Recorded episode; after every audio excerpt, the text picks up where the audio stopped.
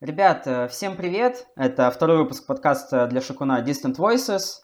С вами снова сегодня мы, я, Даня и он, Тигран. Да, привет, привет. И сегодня мы обсудим недавно завершившийся фестиваль Венеции, что там кому навыдавали. Также вспомним другие кинофестивали, которые прошли в этом году, Канны и Берлин. Обсудим, что мы ждем с них, что мы уже успели посмотреть. Как-то так.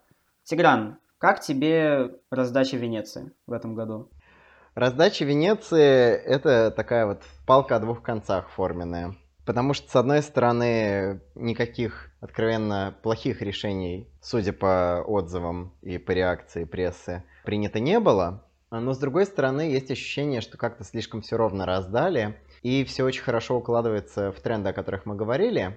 Но об этом скажем потом. Сейчас просто скажу, что за некоторых победителей очень рад, некоторые победители еще больше заинтересовали, чем раньше. То есть, в принципе, можно сказать, что раздача в целом удачная. Раздача, правда, оказалась интересной. Некоторых победителей нам даже удалось предсказать в прошлом выпуске. Да, например, про Кубок Волипи за лучшую женскую роль, которую получила Кейт Бланшет, я вам уже говорил. И, как я и говорил, Джулиана Мур сделала ставку на образ сильной волевой женщины. Я говорил также о том, что Мартин Макдональд, скорее всего, получит приз за лучший сценарий за свой новый фильм «Банши и Нишира», что, конечно, меня очень порадовало как большого поклонника его творчества. И нельзя не упомянуть, что хотя Джафар Панахи не получил «Золотого льва», хотя мне это казалось самым логичным, он все-таки получил специальный приз жюри, что тоже все-таки не хухры-мухры, что довольно явный политический жест со стороны Венеции, и Сколь ожидаемый, столь и правильный. Да, да, это правильное решение. Лично меня в этой раздаче также порадовали аж целых два приза новому фильму Гуданина. Это «Серебряный лев» за режиссуру и премия «Мастояние» лучшему начинающему актеру, а именно актрисе Тейлор Рассел, за фильм целиком и полностью. Или с костями, как я в прошлый раз говорил, мне кажется, это название более точное. Да, пожалуй, посмотрим. Теперь появилось еще на целых две причины больше ждать этот фильм. Что мы можем сказать по поводу «Золотого льва»? Оказался ли он для тебя неожиданным? Знаешь, я не могу сказать, что это прям нонсенс какой-то. Все-таки, когда я следил за критическими отзывами, за, в принципе, реакцией прессы на фильмы, было заметно, что документальный фильм Лоры Пойтрос «Вся красота и все кровопролитие» лидирует. И поэтому, даже несмотря на то, что оценки критиков и оценки жюри не всегда сходятся, это было довольно предсказуемо. Как был предсказуем и «Серебряный лев» Гран-при Алис Диоп за фильм «Сент-Амер». История женщины с комплексом Медеи и писательницы, которая хочет использовать этот сюжет в своей новой работе. Оба были лидерами у прессы, обоим пророчили, в первую очередь Диоп пророчили серьезные призы, так что вполне себе логично, мне кажется. Да, в отзывах критиков, по-моему, самые высокие оценки как раз были у фильма «Победителя». Так что, пожалуй, правда, «Золотой лев» у Пойтерс э, не столь удивителен. Тем более, что победы документалок на крупных кинофестивалях уже случались. Это точно никакой не нонсенс. Здесь можно вспомнить и «Фаренгейт» в Каннах, в 2004. Да, и Священную Римскую Кольцевую, которая в 2013 году побеждала в Венеции, и Огонь в море того же самого Джан Франко Рози, побеждавший в Берлине. То есть интерес к документальному кино в фестивальной среде никуда не уходит. И это, в принципе, занятно. И тем более будет интересно смотреть. Будем, будем следить за тем, когда фильм... Ну, вряд ли он появится, конечно, в нашем прокате, но как минимум на торрентах будем ждать. Нужно еще сказать о главной моей ставке, которая не сыграла. Я вам в прошлом выпуске так э, картинно, красиво расписывал о расплакавшемся Брэндоне Фрейзере и о том, что приз в Венеции был бы для него очень серьезной, такой сентиментальной, но важной наградой, как человеку, вернувшемуся в кино. Но я недооценил таланты актеров Марсона Макдона, а именно Колина Фаррелла, за которого я, конечно, безумно рад. Колин все-таки яркая звезда европейского, да и американского тоже кино. Был, было очень э, приятно, мило наблюдать, как он по видеосвязи из Нью-Йорка всех там целовал воздушными поцелуями, всех благодарил, показывал свои бананы. То есть это очень хороший знак, что Колин может получить такие свою первую номинацию на Оскар в этом году, что будет огромной радостью для всех ценителей его талантов.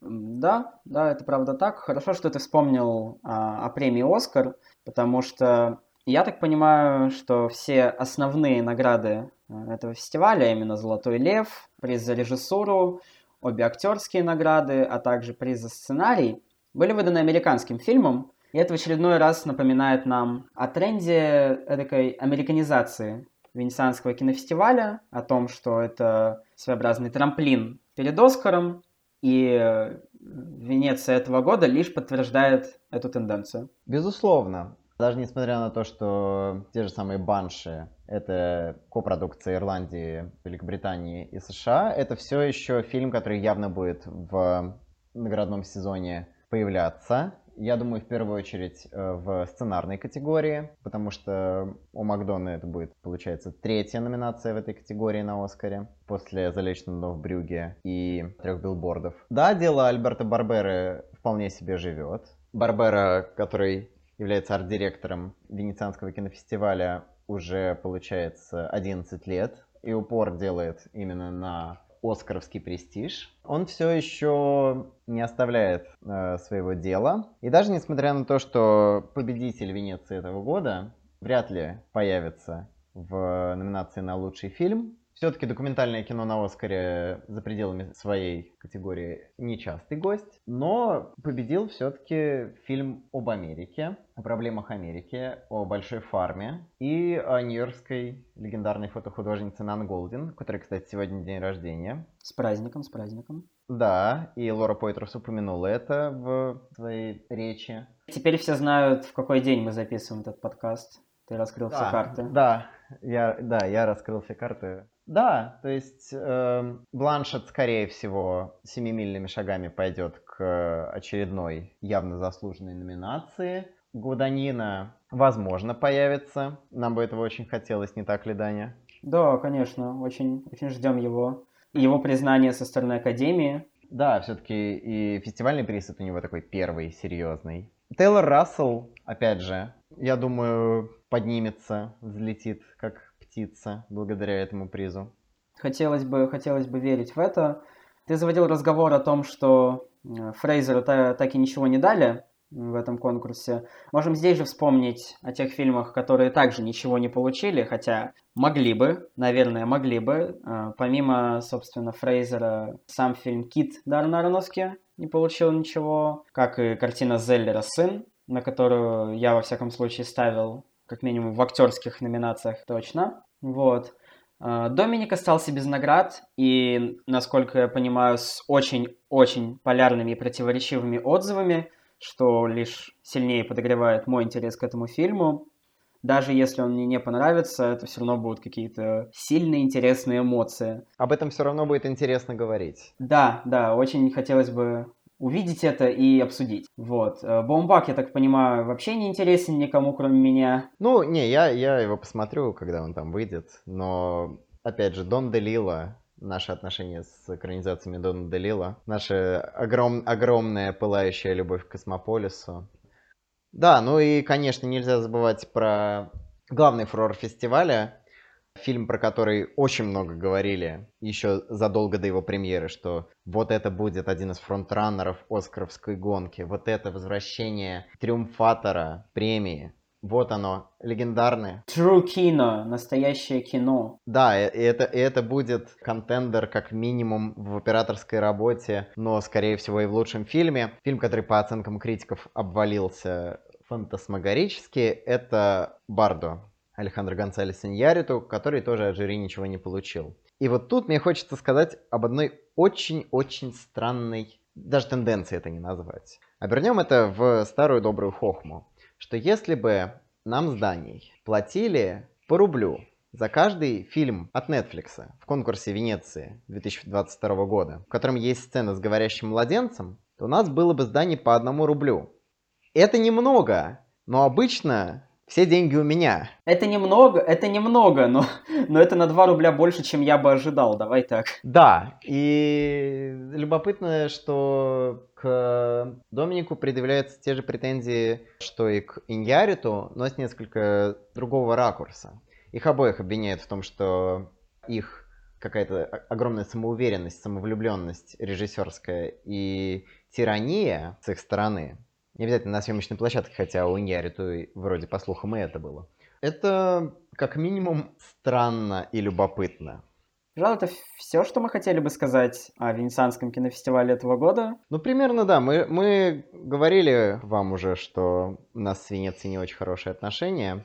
А не такие хорошие, как с Каннами. В любом случае, даже так э, мы нашли достаточное количество, как мне кажется, интересных проектов, за которыми хотелось бы следить, но больше об этом в нашем первом подкасте. Да, а сейчас, я думаю, было бы логично с нашей стороны поговорить о Каннах этого года, с которыми у нас отношения все-таки складываются получше, так исторически сложилось. Но тебе как кажется, как Канны в этом году себя показали? Слушай, пока что я видел один э, фильм из Канн этого года, но чисто по именам, по реакции критиков и по раздаче, хочется сказать, что Канны были интересными. Они точно были не худшими, но какого-то особого отношения, особого трепета пока к ним не испытываю, в отличие от прошлого года, от прошлого конкурса, который просто пестрил громкими именами, интересными проектами, и такое ощущение, что там, я не знаю, если не каждый первый, то каждый второй фильм был способен тебя удивить и вызвать сильные эмоции. В этом году я такого не вижу, но, тем не менее, некоторые фильмы действительно цепляют, и хочется поскорее их увидеть. Безусловно, я думаю, надо начать, конечно, с победителя Кан, которого мы ждем априори, потому что, ну, как же не ждать победителя. Э, в этом году свою вторую пальму, что стало шоком для многих, унес Робин Эстлунд за фильм «Треугольник печали». Очередная его сатира, на этот раз обращенная в сторону богачей, в сторону правящего класса. Фильм, который многие обвиняли в дурновкусии, и это и делает его победу такой интересной. То есть, если бы это была более-менее правильная сатира, принятая большинством критиков, это не была бы успешная сатира. Но вопрос в том, будет ли она интересной.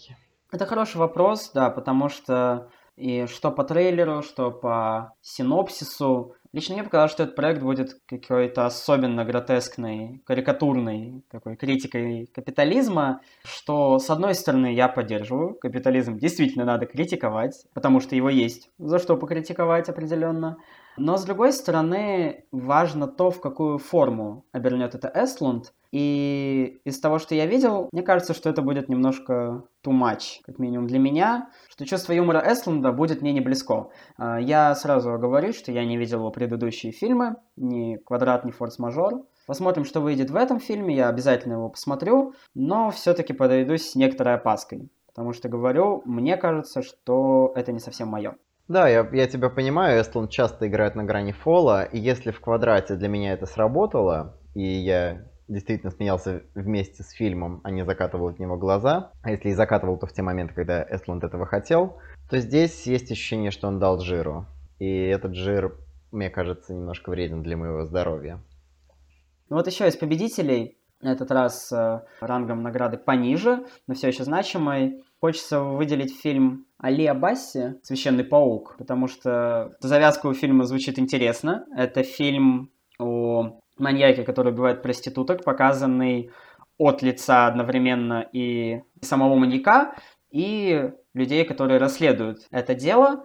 Uh, да, и в центре этой линии как раз героиня Зар Амир Брахими, которая и получила приз за лучшую актрису в Каннах в этом году. Актриса, которая в Иране в один момент пала в немилость из-за каких-то там наверняка надуманных скандалов, но мы знаем, что там в Иране с кино творится. Да, действительно, завязка звучит интригующе. Посмотрим. Посмотрим, что выйдет, да. На уровне концепта, как минимум, интересно. Интересно. Можем также вспомнить единственный фильм, который мы оба уже с тобой посмотрели с этого конкурса. Это «Преступление будущего» Кроненберга. Как он тебе? Я должен совершить сейчас чистосердечное признание. Я никогда не был откровенным поклонником Кроненберга, я всегда скорее уважал его фильмы, чем любил. У меня были проблемы с его подходом, с его сторителлингом, но этот фильм, его новая работа в первые за 8 лет, на удивление мне понравился. Понравился даже очень сильно из трех фильмов из конкурса, которые я видел. Этот пока нравится мне больше всего, Я не знаю, это такая загадка, потому что, я говорю, Кроненберг никогда не был героем моего романа, но тут что-то сработало.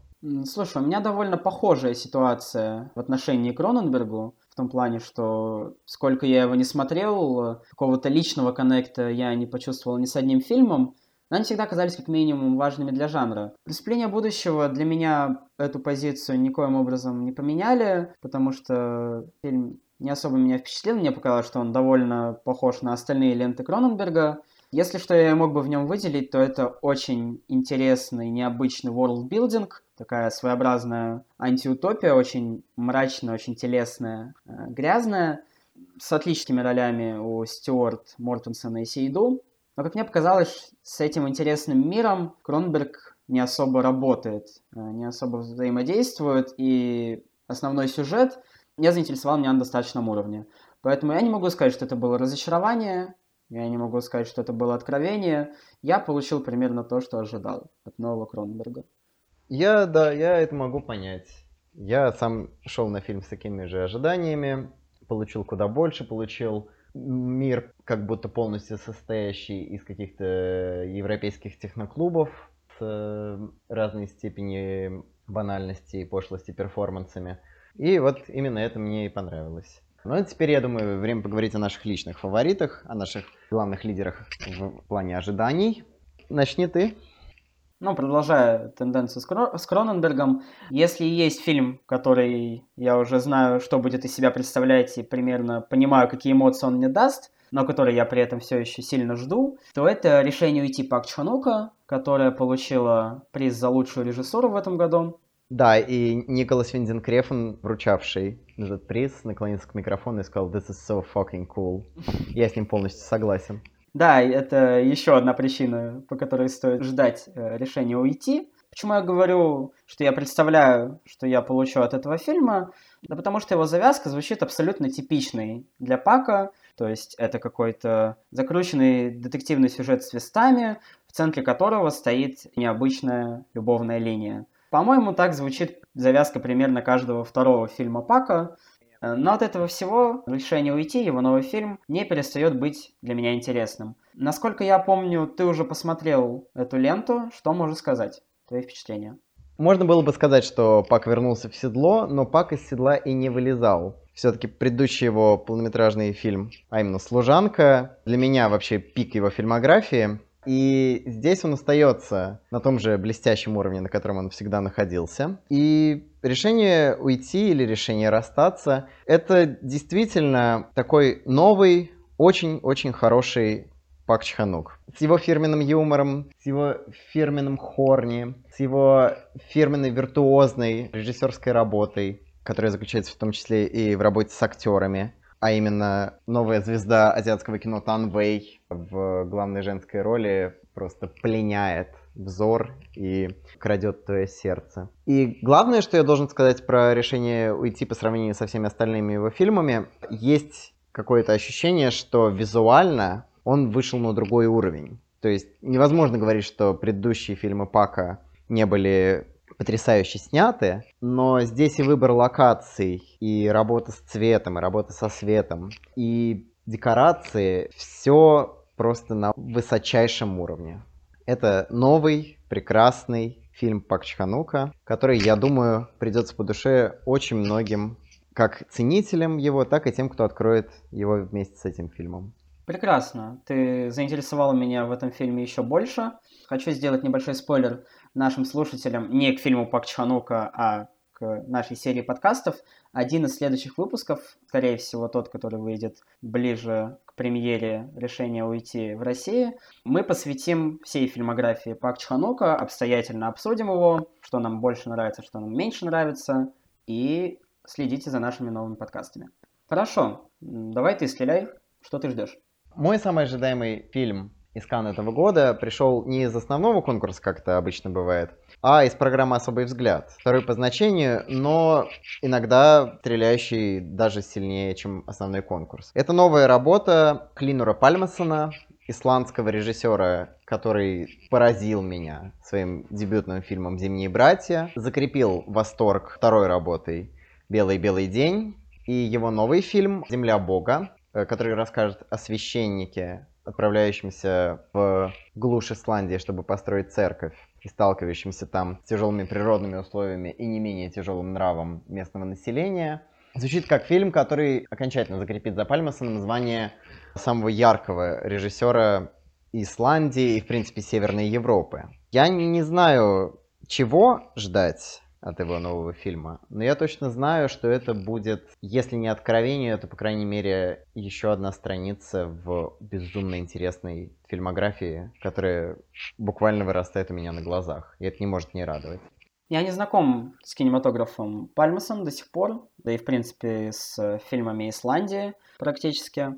Поэтому поверю тебе на слово и буду ждать э, его новый фильм. Второй по упоминанию, но, возможно, первый, по моему ожиданию, фильм с Кан этого года. Это новая лента Кирилла Серебренникова, жена Чайковского. Единственный, я так понимаю, российский фильм, который протиснулся в основной конкурс в Каннах в этом году. Действие фильма будет разворачиваться в России в XIX веке. Главная героиня – это, собственно, жена Петра Чайковского, которая будет пытаться принять гомосексуальность э, своего мужа и как-то справляться со всем этим. Что, собственно, интересного в этом фильме? Ну, помимо того, что это новый фильм Серебренникова, чью фильмографию я очень люблю, в том числе и в особенности прошлогоднюю ленту «Петров в гриппе», которая стала моим любимым фильмом за прошлый год. Интересно здесь и эстетика которую можно оценить по выложенным на YouTube отрывкам. То есть, судя по всему, это будет что-то очень болезненное, душащее действие, пространство. И та часть фильма, которую я жду с особым придыханием, это роль никого иного, как э, Оксимирона. Мирона Федорова. Мирона Федорова, да. Он играет здесь Николая Рубинштейна, и в одном из слитых отрывков он засчитывает рэп прям в сцене, прям по сюжету, по сценарию, и я понятия не имею, будет ли это работать. И на все это, как минимум, будет очень интересно посмотреть, особенно учитывая то, что фанатом Оксимирона я не являюсь. Как и я, как и я. Творчество Оксимирона, за исключением трека «Мох», мы здание не особо ценим, но это любопытно, любопытно, как Серебренников строит его в мир фильма. И самое интересное для меня в этом проекте это главная актриса Алена Михайлова, которую хвалили даже те, кому фильм не понравился. И то, как она будет работать с этим очень непростым образом, женщины, которой необходима любовь мужчины, который никогда не сможет ей ее дать.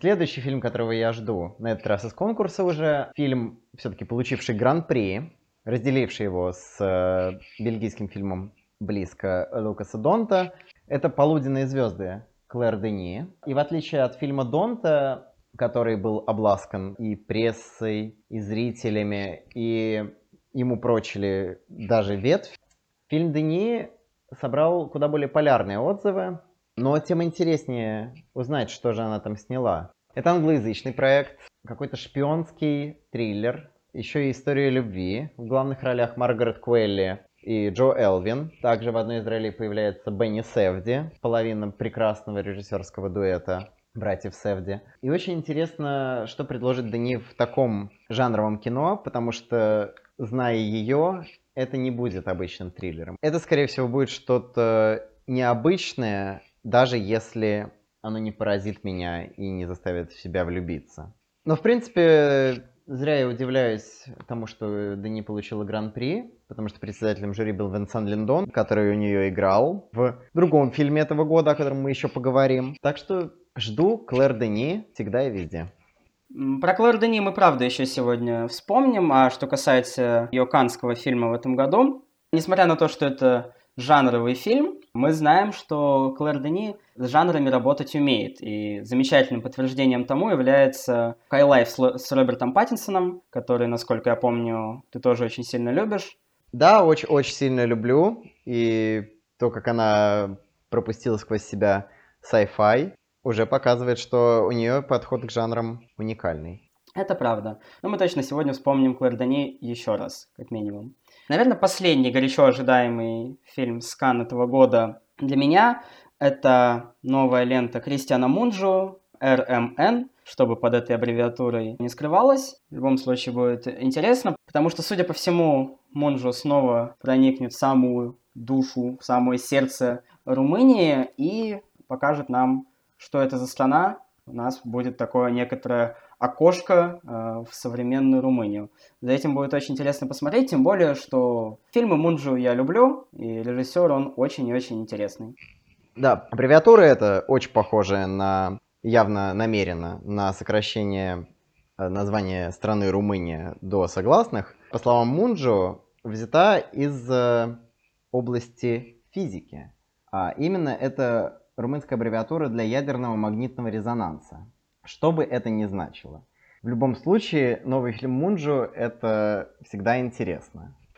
Ну и третий мой ожидаемый фильм из Кан — это новая лента замечательной американской режиссерки Келли Райхард. Ее четвертый фильм, снятый с участием прекрасной Мишель Уильямс, под названием Showing Up. Очень сложно перевести это нормально на русский, ну, появление как-то так. История женщины, которая готовится к выставке, которая изменит ее карьеру и ее жизнь, и которая в хаосе своей жизни ищет какие-то ответы и какое-то вдохновение. И, возможно, находит. Райхард, предыдущим фильмом, который является «Замечательная первая корова», уже показала себя во многих работах как очень тонкая и очень чуткая к человеческим эмоциям режиссерка. Ну и актерский состав, помимо Уильямс, там играет Хонг Чао, а, Джад Хёрш и ни в коем случае нельзя забывать Андре Бенджамин, также известный как Андре 3000. Великий рэпер из э, группы Outcast, в последнее время очень часто заглядывающий на киноэкраны. Вы могли его видеть, например, в фильме High Life Клэр Дени, о котором мы сегодня уже говорили. С таким составом и с такой блестящей карьерой, как не ждать? Ну да, новый фильм Райхард определенно ждем. Я видел у нее только первую корову. Чудесный, очень эстетичный и добрый фильм. Замечательно написанный, замечательно сыгранный. Здесь ждем по всем тем же пунктам, плюс Андрюха 3000. Андрюха. Как бы, что может пойти не так? Еще и А24 занимается дистрибуцией. Когда дистрибуция А24 нас подводила, давай так. Ну, бывали примеры, но о них мы поговорим как-нибудь потом. Это, это правда достойно отдельного выпуска. Да. Ну и теперь поговорим о третьем, а если говорить хронологически, о первом фестивале 2022 года из Большой Тройки, а именно о Берлине. Берлин в этом году выдался любопытный, как минимум потому, что председателем жюри выбран был никто иной, как великий и ужасный, более ужасный, чем великий, но это смотря кого спросить, М. Найт Шьямалан.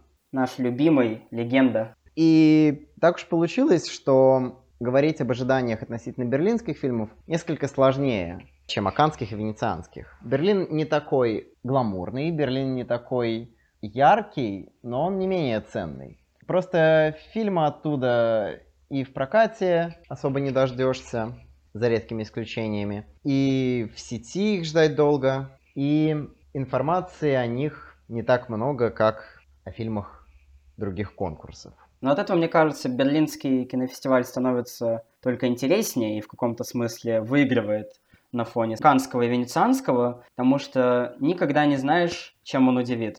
Поговорим о том, чего мы ждем, мы, как в случае с Каннами, как и в случае с Венецией, конечно же, ждем победителя.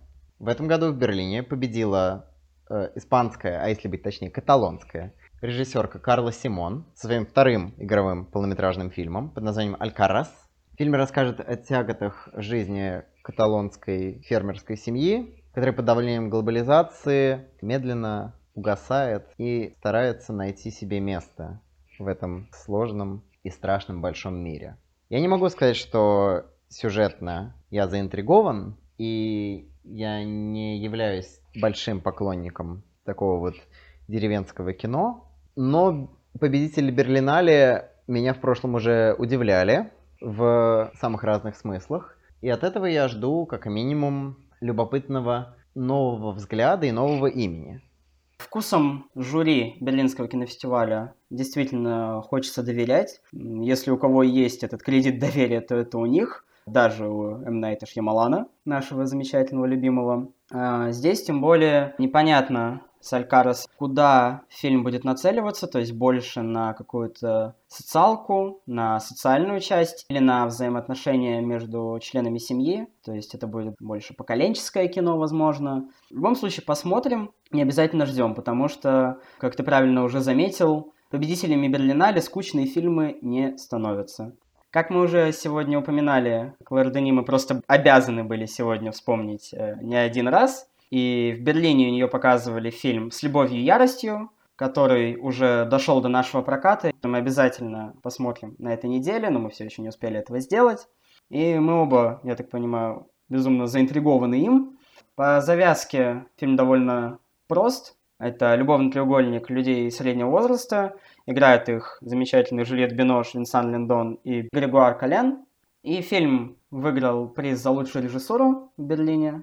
Да, на поверхности такая обычная, довольно традиционная романтическая драма французская, но с таким актерским составом и с Клэр Дени во главе очень-очень интригует. Тем более, что это то самое исключение, которое добралось таки до нашего проката, и пропустить это было бы преступлением. Ну и к тому же любопытно, что Клэр Дени в какой-то мере повторяет судьбу прошлогоднего дуплетника – Рюсуки Хамагути, который в Берлине представил «Случайность и догадку», а в Каннах «Сядь за руль моей машины». Посмотрим, повторит ли Дани такой двойной успех Хамагути из прошлого года. Очень хотелось бы в нее верить. Мне кажется, у нее есть все шансы для этого. Что еще мы могли бы выделить э, из конкурса Берлина этого года?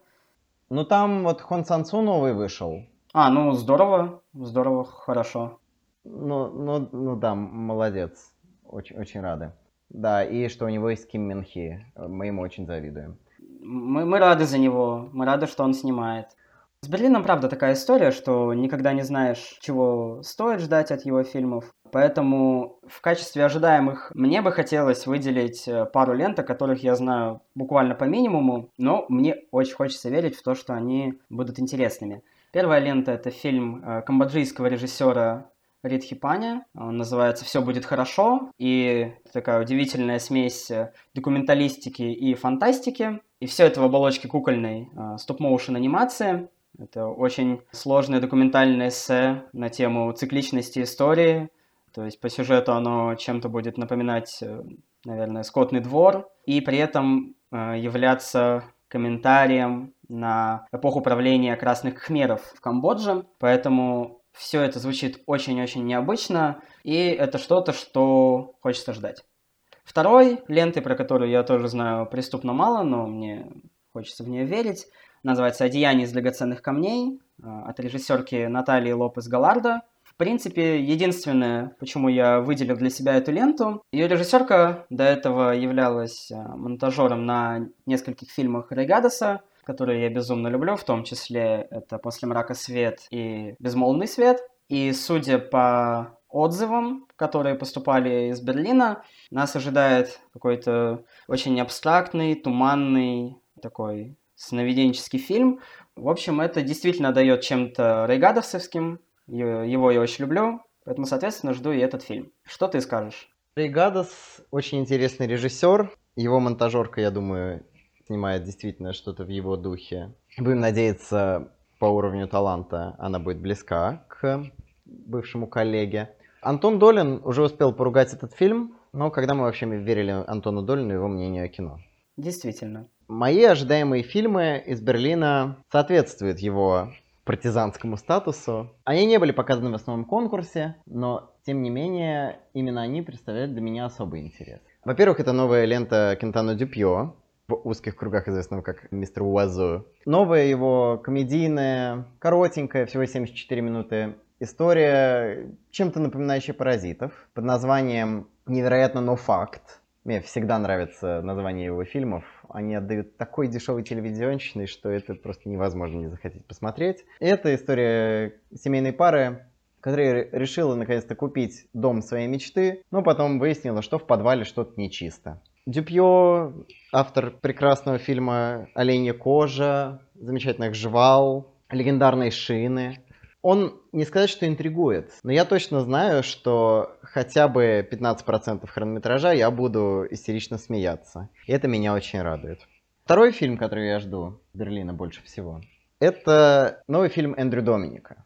Да-да, вы не ослышались. Эндрю Доминик в этом году выпустил аж два фильма. Но если «Блондинка» — это игровой проект, то «This Much I Know To Be True» — это документальный фильм, духовный сиквел к его предыдущей документальной работе «Еще раз с чувством». И он снова будет посвящен э, Нику Кейву и процессу записи альбома. «Еще раз с чувством» — это, возможно, мой любимый документальный фильм. Он просто уничтожает зрителя тем, насколько смело и с каким сочувствием смотрит в опустошенную смертью ребенка душу великого поэта и певца и его семьи.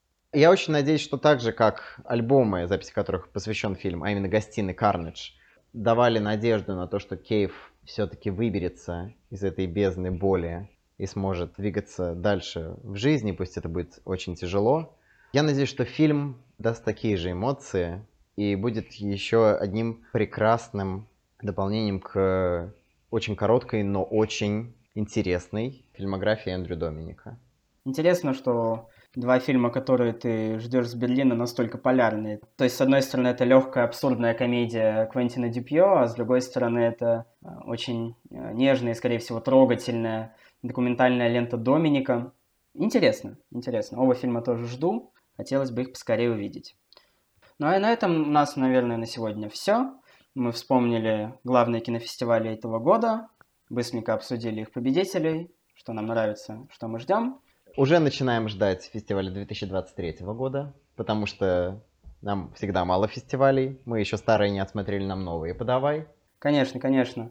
Так что всем большое спасибо за то, что послушали наш новый подкаст. Обязательно пишите в комментариях, что вы ждете с кинофестиваля этого года. Также напишите, пожалуйста, фидбэк, что у нас получилось, что у нас не получилось, что нам надо исправить. Ну и на этом все. Всем спасибо, всем пока-пока. Пока-пока.